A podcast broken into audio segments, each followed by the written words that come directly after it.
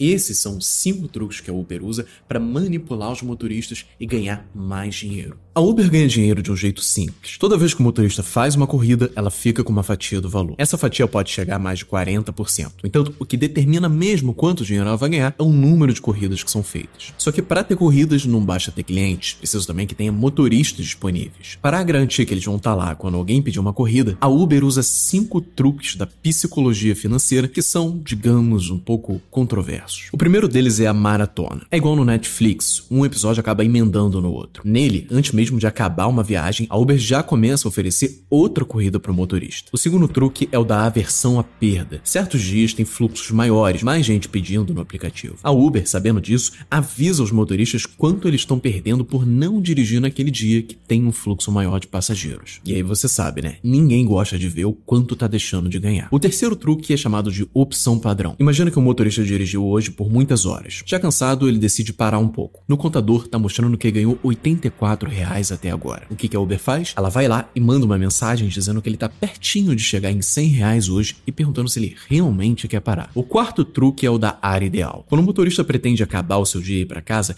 a Uber consegue fazer com que ele volte para casa levando passageiros no caminho. Além disso, ela informa a área que tem mais fluxo, fazendo com que o motorista muitas vezes passe por ela. O quinto truque são as metas. Foi provado cientificamente que estabelecer metas faz com que resultados sejam atingidos muito mais facilmente. É exatamente isso que a Uber faz com os motoristas, estabelecendo metas de quanto eles devem faturar por dia. Só para deixar claro, esses cinco truques são usados no mundo todo. Pode ser que alguns não tenham sido ainda aplicados aqui no Brasil, mas eles certamente já foram aplicados lá fora.